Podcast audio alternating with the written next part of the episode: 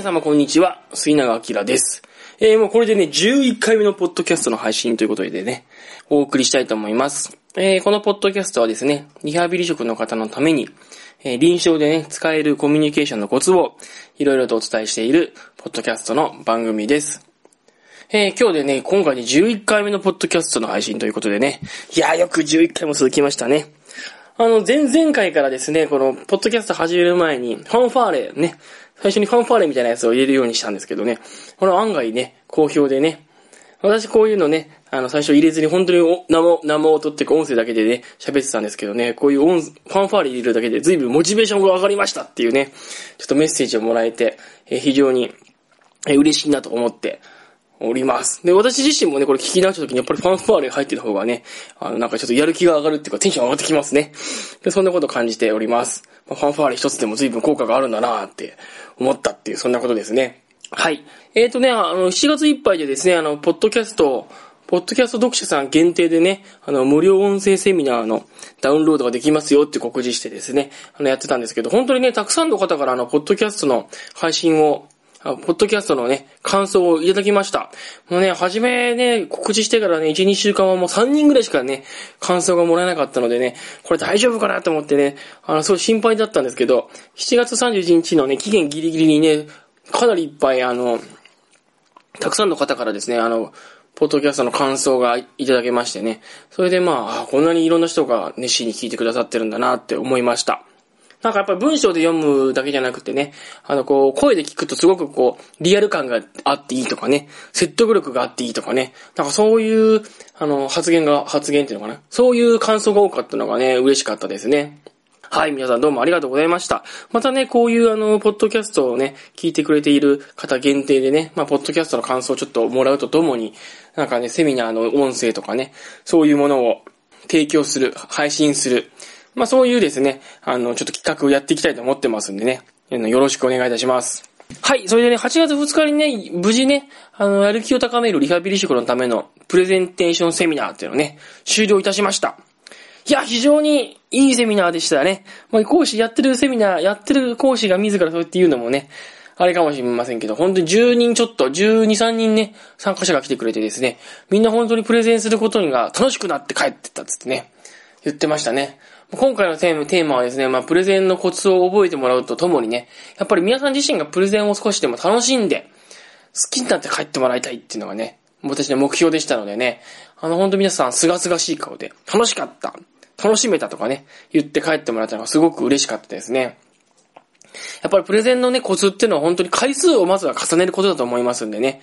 回数を重ねたりとか、人前で喋るとか、人に伝えるっていう機会を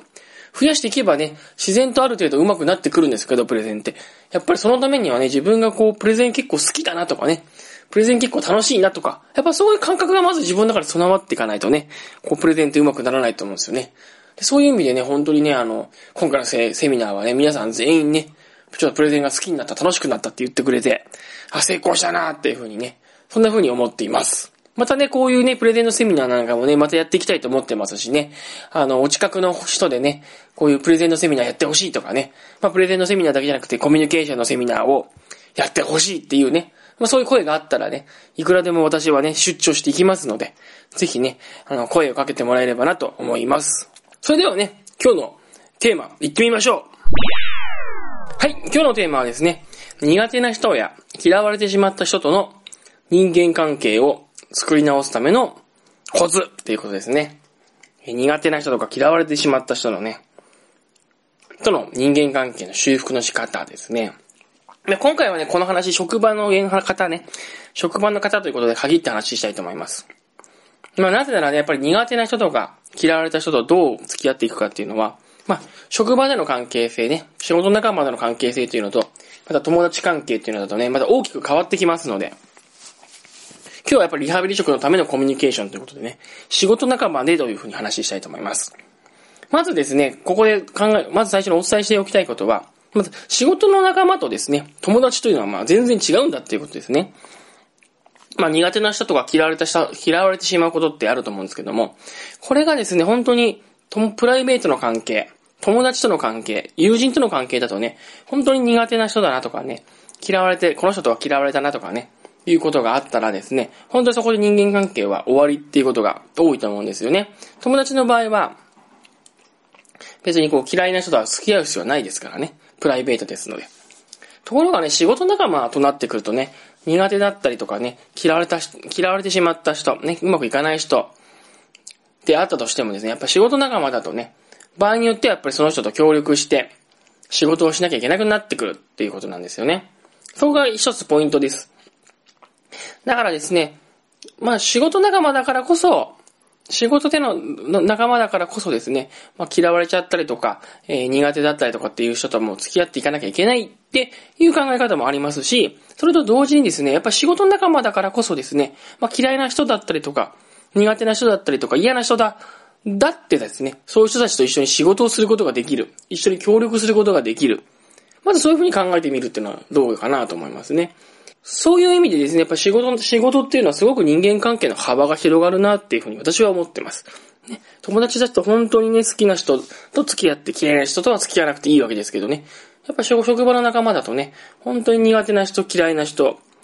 あの、普通に友人として出会ったら友達にはならないなとかね、友人として知り合ったら一緒に何かプロジェクトするとか、一緒に何か協力して何かを作るってことはないなと思う人でもね、仕事だとやっぱり場合によってはそういう人たちとも協力してね、何かをやっていかなきゃいけないっていうことがあるわけですよ。そこがまあ仕事仲間の面白いとこだなと私は思っています。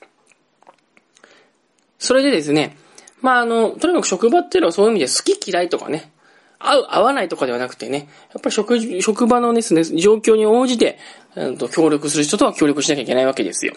で、まあそうは言っても苦手な人とかですね、苦手な人とか、あ嫌な人とかいますよね。苦手な人とか、特に嫌われちゃったかなって思うような人っていますよね。で、そういう人とじゃあどうやって付き合って、どうやって付き合って仕事をしていけばいいのかっていうことになるんですけども、えー、まずここで整理していきたいことはですね、決定的な過去の、過去の出来事があるのかっていうことですね。その、自分が苦手だなと思う人、自分が嫌い、嫌われちゃったかなと思う人とね、過去に何か決定的に嫌われるような出来事、その人と決定的に人間関係がまずくなってしまうような出来事があったのか、どうなのかってことを、まず考えるわけです。こう苦手な人とか嫌われてしまった人にね、昔すごい、すごい怒られたとかね。あとはですね、私はよくあるんですけどね、あの、嫌う、私がよく人間関係まずくなってしまうパターンはですね、ついついこう、いらない一言を言い過ぎちゃってね、とかね、ついついいらない、いらないことを言っちゃって、余計なことを一言言っちゃって、なんなのあの人はっていうふうに思われて、それで嫌われちゃうっていうね、ことがあるんですけど、まあそういうことがあったのか、なかったのかとですね。もしね、過去にね、その人と決定的に人間関係がまずくなるような出来事があると。あったと。で、そのことを思い出すと、ついつい、その、苦手だなと、嫌いだな、嫌われてるな、苦手だなと思う人にですね、ついつい話しかけられないとかね、ついついその人と目を目を見てこう挨拶できないとかね、ついついその人がこうやってくると、なんかこう、怖くなっちゃってね、あのう、うまく話ができないとか、そういうことがあるんであればですね、まず過去のその決定的なこう出来事ですね、決定的にその人と人間関係がまずくなってしまったような出来事を、やっぱその、その出来事をですね、ちょっとこう自分の中での意味付けを変えるとかね、その出来事についてちょっと取り扱っていかなきゃいけないわけですよ。で、まあ、例えば誰か、ま、〇〇さんに私は嫌われた、嫌われてるんじゃないかと思う。それはなぜならば、例えばですよ、私は〇〇さんに嫌われてるんじゃないかと思う。なぜならば、えー、その人に過去にすごく怒られたことがあって、そのことを思い出すと、ついつい、その人に話しかけていく、話しかけていくことができなくて、必要なことがあるんだけど話しかけられなくて、それでますます、その人とは縁遠くなってしまっている。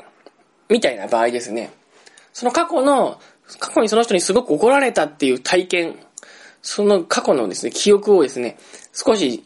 コントロールしていく必要があるわけです。で、その時にですね、過去すごく怒られたなっっていうことを思い出す時に、まず自分は何を思い出すのかっていうことなんですけど、その時に、怒られた時に、怒られたなってことを思い出した時に、映像がすごく最初に出てくる人。映像、例えば怒ってくる人の顔とかね。怒られた時のその、周りの風景とかね。怒られた時の、うん、なんかこう、例えばなんか書類で怒られたら、なんか怒られた時のその時の書類が出てくるとかね。だからなんかその映像が出てくるタイプの人はですね、まずその、で、そうすると、映像が出てくるタイプの人っていうのはその、無意識の中にですね、その怒られた時の、怒られた人の顔とかの映像がこう残ってるので、で、その怒られ、怒怒られた人、その苦手だなと思う人が、普段はニコニコしててもですね、ついつい自分の脳の中に、あの、過去怒られた時の顔が、ファッとこう、思い浮かんできちゃうわけですよ。その人は、目の前の本人はすごいニコニコしたとしても、過去は怒られたなと思う、いう記憶がすごく鮮明に残ってるので、話しかけようと思うと、パッとこう、自分の無意識の、無意識というか、こう、脳の中にですね、怒られた時の顔がパッと思い出されちゃうわけです。そうすると、ああ、あの時怒られたと思い出して怖いなと思って話しかけられないっていう、そういう状況が出てくるわけですよね。その映像がすごく強くこう記憶に残るパターンの方はね。で、やっぱそういう方は、その、まず怒っている顔が自分の頭の中にすごく脳裏に焼き付いているんだったらば、その映像をちょっと自分の中でこう処理してコントロールする必要がある、あるわけです。で、それはどうやってやっていくかって言いますと、こう、怒られた。だから、〇〇さんに怒られた。ストップ。そ、その時の映像が自分の記憶に残ってますよね。で、その、〇〇さんに怒られて、その〇〇さん怒られた時の顔が思い出され、思い出せるんであれば、まず思い出した時に、自分の、どこに思い出すのかってことなんですね。どこに思い出すのかっていうのは、要は目の前に、その、その人の顔が思い浮かぶのか、それとも右、右前方、右前方の方に、その怒ら、怒った時の顔が、怒られた時の、怒った人の顔が出てくるのか、その左の方に怒ってる人の顔が出てくる感じなのかとか、そしてその、その顔っていうのは、どれぐらいの大きさなのか、映画のスクリーンぐらいの大きさでこう出てくるのかとか、もしくはその、実物と同じぐらいの大きさで出てくるのかとかですね。で、さらに言えばその怒った時の顔っていうのは、えー、どれぐらいの、どれぐらいの距離感のところにあるのか、2メートルぐらい先に思い出されるのかとかえ、1メートルぐらい近くに見見えるのかとか、もう50センチとかそれぐらい近くで見えるのかとかですね。そういうですね、その自分の映像、怒った顔についてのその、怒、怒られた時のね、怒ってる顔、顔の映像がですね、自分の目の前に、もし想像したらどの辺に見えるのかなっていうのを、を考えてみるんですよ。それを分析していくんです。これ人間はこう、不思議な無意識でね、そういうことってやってるんですけど、よく考えてみるとね、あ、ここだなっていう決まった位置っていうのが大体あるんですよね。怒られた時のことを思い出して、その人の顔って思い出すと、あ、大体自分はいつもこの辺にかん、この辺に怒ってる人の顔を見ていて、いつも、その顔を見ては、不快だなとか怖いなとか嫌だなとか思ってんだなっていうのをですね、これ結構人って無意識に決めてるんですよね。で、それを思い出せたらですね、その絵の位置を、こう、動かしたりとかですね、例えば左側にこう怒ってる顔が見えてる人はそれを右側に動かしたりとか、もしくは、上に動かしたりとか、下に動かしたりとか。で、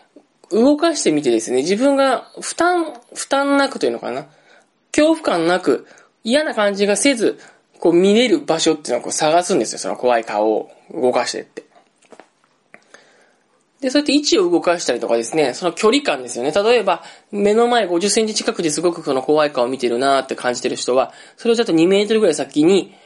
その絵を動かして、2メートル先でその怒ってる顔を見てみると。そういう感覚で見てみるんですよ。そう思い出してみるんです。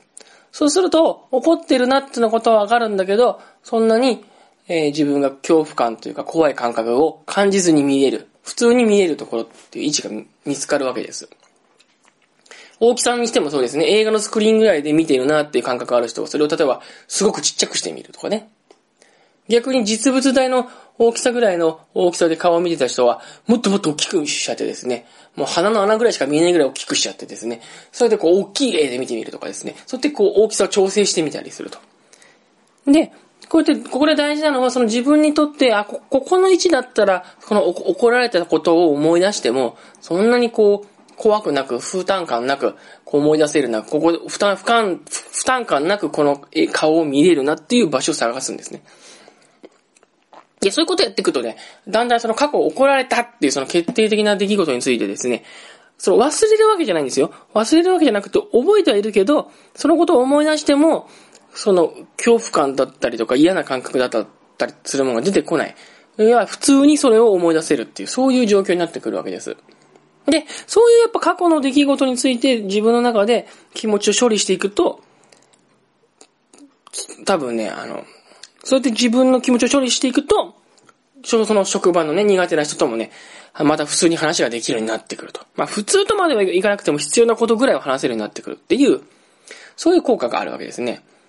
なんでこれね、ちょっとね、本当にあの、ちょっと、メス、言葉だけで喋ってるんでね、ちょっとわかりづらいかもしれませんけど、とにかく記憶を、おも、記憶ね、怖いなとか嫌だなっていう記憶が鮮明に残ってる人はその時の映像を思い出して、その映像の位置を動かすんですね。上下左右とか、遠くとか、後ろとか前とか後ろとか。で、負担感なく思い出せる位置を探して、負担感なく探せる位置を、負担感なく思い出せる位置を探すと。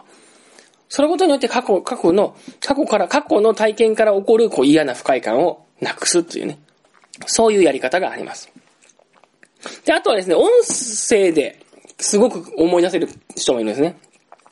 写真じゃなくて、こう、音声、例えば、お前はなんでダメなんだみたいなことを過去に言われて怒られたと。で、ついついその人の顔を見る、その人を見ると、その人に話しかけようと思うと、過去のなんでお前はダメなんだって言われた時の声とかね。その声をこう、いつも聞いちゃって、いつもその声が、そういう風に言われたことを思い出しちゃって、一歩前に進めないっていう人もいるわけですよ。要は、まあ、聴覚優位の方っていうんですかね、音声をすごく記憶しちゃうパターンですよね。で、そういう方の場合はですね、この、これもまた音声には位置があるんですね。なんでお前はダメなんだって言われたことをちょっと思い出してみると、あ真ん中の方からそれはまっすぐ前から聞こえてくるなって感じがするか、右の方から聞こえてくるなって思ったりとか、左の方から聞こえてくるなとか、後ろから聞こえてくるなとかね、結構その声の、声がしてくる位置っていうのがね、自分の中で実は決まってるんだなっってことに気づくわけです。あ、いつも私はこの、なんでお前はダメなんだって声を、えー、この辺の位置から聞いてるなと。右から聞いてるな、左から聞いてるなとかね。上から聞いてくるな、下から聞いてるなとかね。で、さらにその声っていうのは、その、大きい結構音で聞いてるなとか、割と小さい小声で、ボソッと、お前はダメだなとか、お前はダメだなとか、なんか言われたのを思い出してるなとかね、そうそういうことを思い出すわけです。で、さらにその声が、どれぐらいの速さで聞こえてくるのかとかね、すごい早い、早い口で聞こえてくるとか、ゆっくり聞こえてくるとかね、そういうイメージがあるわけですよ。で、そういうふうに、あ、この辺から自分は過去の声、過去の音を聞いてるんだなってことがもし分かったら、今度はその位置をやっぱり、さっきの映像と一緒ですよね、動かしていくわけですよ。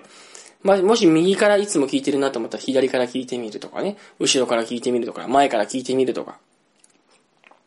いつもなんかステレオで聞いてるなと、その嫌な人の声をと思う人は片、例えば片方でモノラルで聞く感覚で聞いてみようとかね。あとは声の高さなんかも調整してもいいわけです。なんでいつもお前はダメなんだって声が聞こえてくる声をですね、まあ、カカセットテープが早回しになったような感じでね、なんでお前はダメなんだみたいなね。なんでお前はダメなんだみたいな、こう、高い声でこう聞こえてきたらどうかなとかね。あの、ゆっくりした低い声で、なんでお前はダメだぞ、みたいなですね、こう、低い声で聞こえてくる感、イメージとかですね。いろんな声の高さで、あの、音を聞いてみるわけです。同じ言葉でも、同じ、同じこと言っててもね。で、そういうことをやってみると。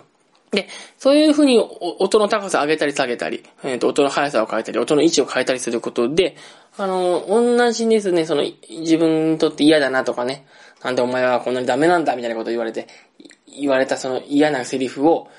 過去の、過去の、過去に言われたセリフを思い出してもね、その嫌な感覚がだいぶ減ってる。楽になってる。楽にそれが聞けるっていう、そういうことがありますね。そうやってですね、あの、過去の言われた一言、過去に言われてぐさっときた一言を、えー、思い出しても何ともない。思い出しても別に普通でいられるっていう、そういう、その、音の聞き方、過去の記憶のその再生の仕方を、そうしてみるとですね、まず過去の決定的な出来事についての意味付けが変わってくる。それについて思い出しても、まあ、楽に思い出せるようになってくるっていうことですね。で、それがもし、あの、あれですね、決定的な出来事がある場合はそういう風にした方がいいってことですね。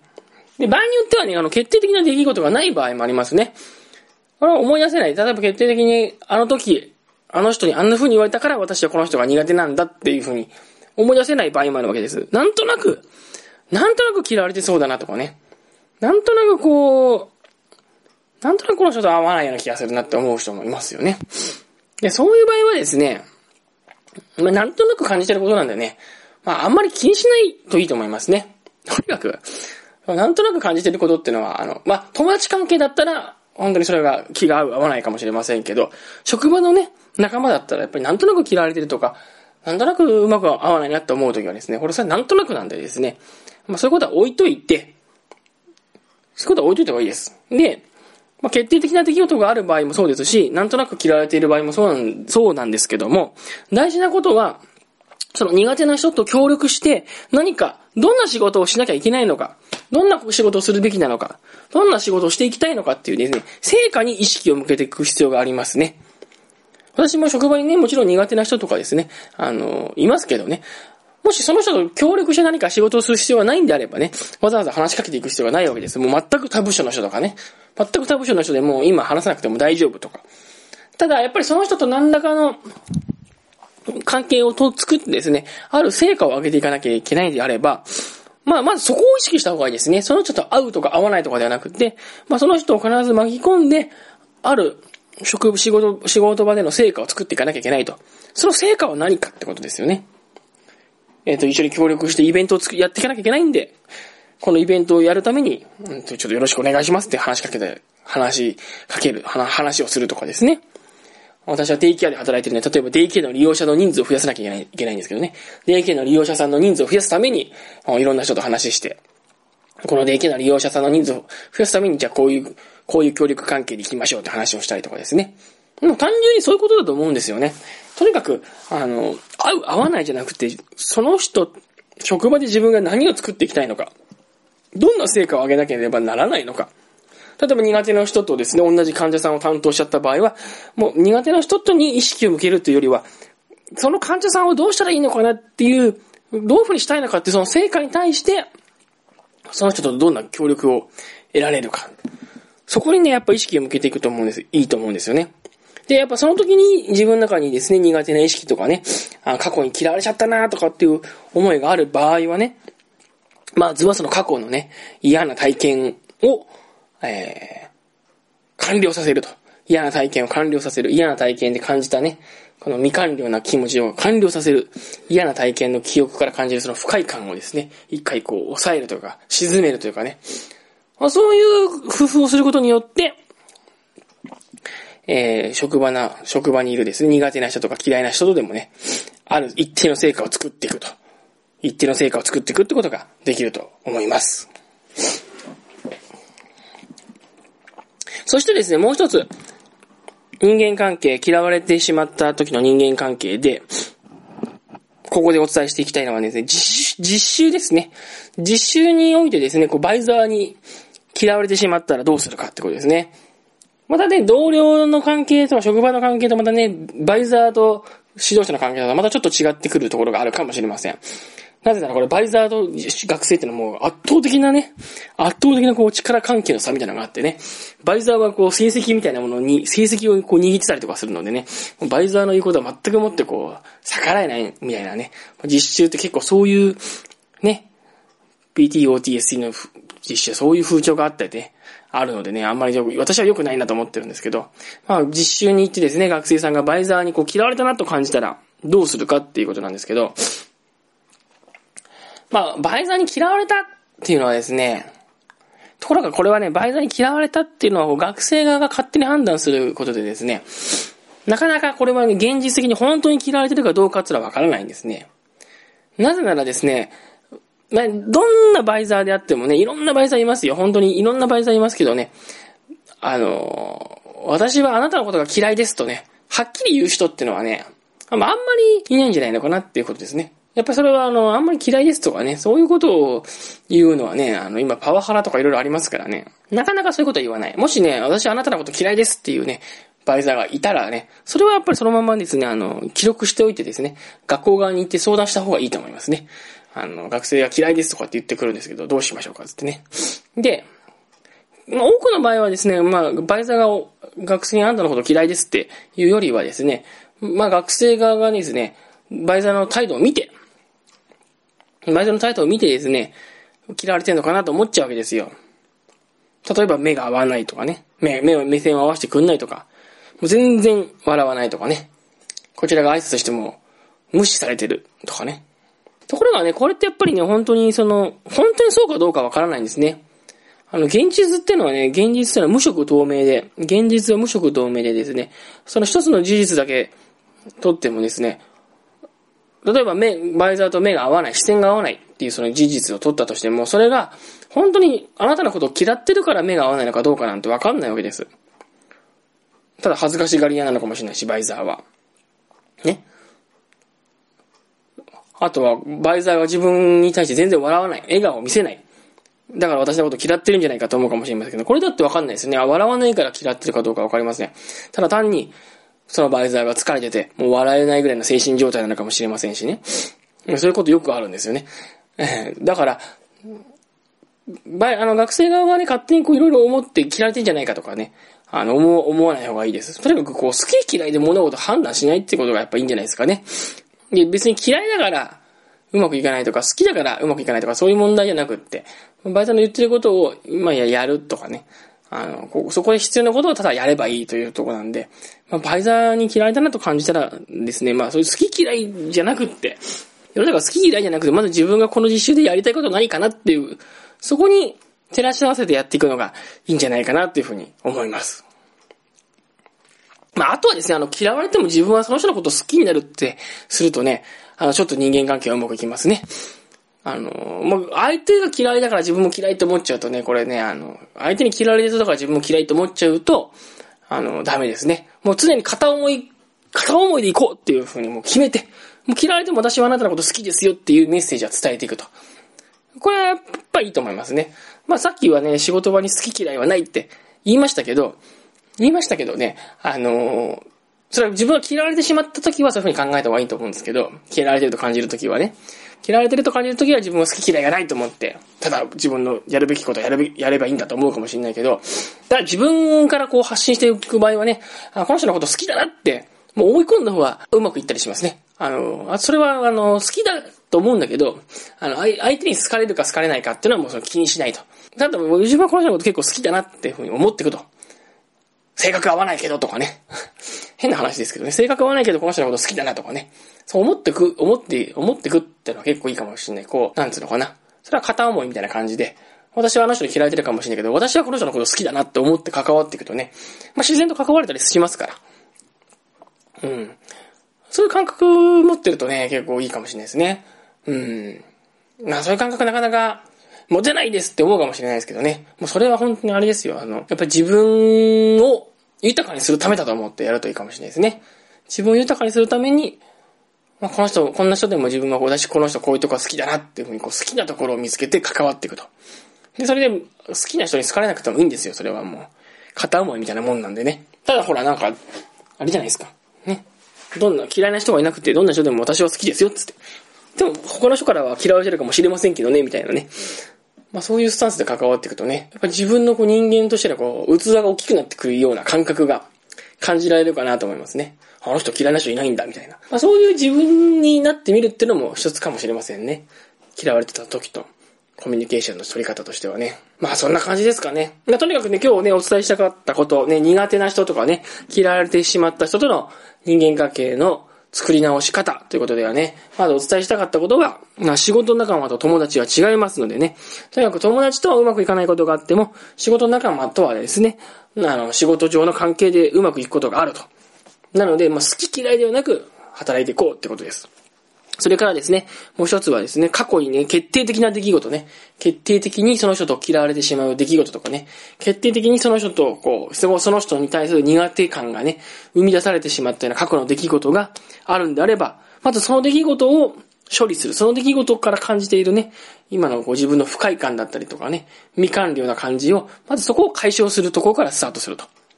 その過去の嫌な体験を解消することで、また、その人とうまく付き合っていくことができると。いうことですね。それからね、三つ目はね、実習においてね、こうバイザーに嫌われてしまったなっていうふうに感じた場合はですね、本当に嫌われてるのかどうかっていうその現実をよく見てみるってことですね。目が合わないとか、笑わないとかね、挨拶を無視されるとか、その程度のことだったらね、本当に嫌われてるか嫌われてないかわかりません。嫌われてない、嫌われてるんじゃなくて、ただ単にバイザーが使えてるだけかもかもしれませんからね。あら、私はあなたのこと嫌いですよって言われない限りはですね、もう嫌ってるんだとは思わずにですね、あの、ただただやるべきことをやっていけばいいと思います。あとね、自分、相手に嫌われたとしても自分からその人のことを好きになっていくっていうこともですね、あの、一つ、コミュニケーションのポイントかなと思いますんでね、ぜひそれも心がけてやっていってもらえればいいんじゃないかなというふうに思います。は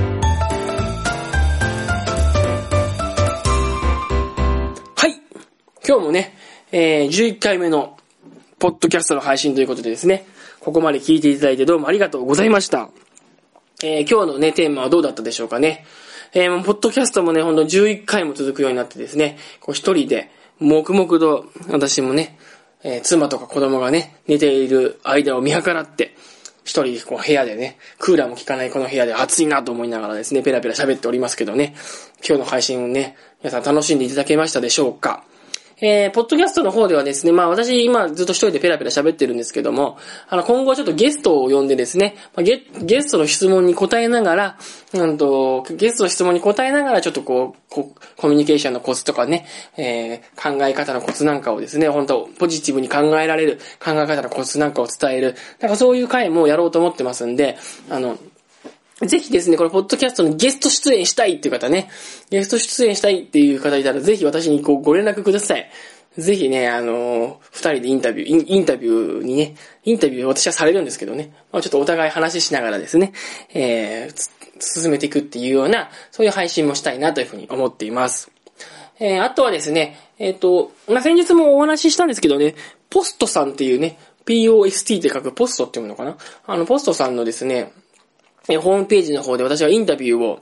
えー、先日答えまして、で、まあ、そのせ、そのインタビューがそのうち、そのうちそろそろ乗ると思うんですけども、そのインタビューを取った時にですね、その、あの、インタビュアーの方とですね、あの、インタビューした、えー、インタビュアーの方とですね、こう、収録した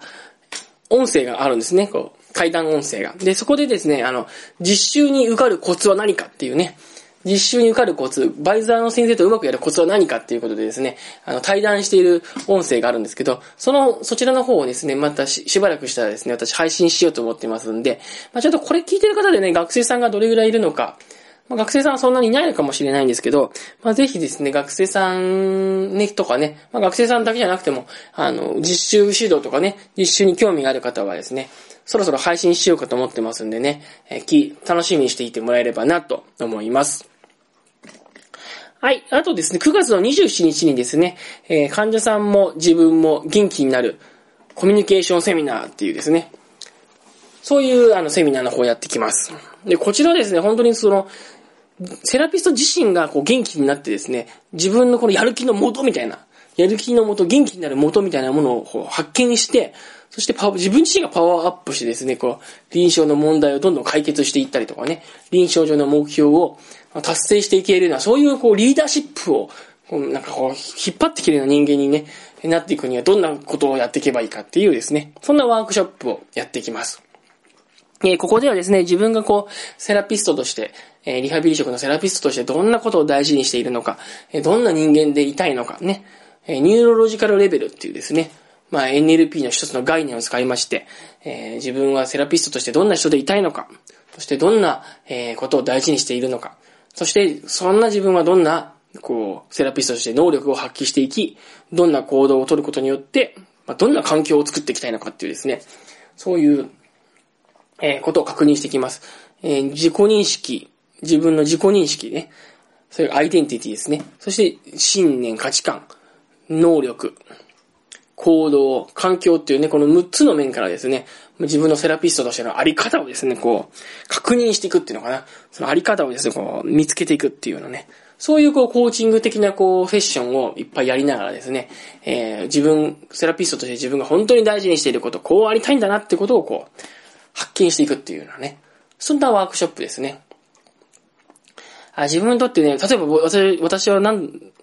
私なんかはですね、本当に NLP のワークなんか何度もやってて分かったことは、本当に自分はこう、人を元気にさせる人、人をやる気にさせる人、人を前向きにさせる人でいたいんだなっていうのをですね、私はもう本当にこう最近、日々感じていてですね、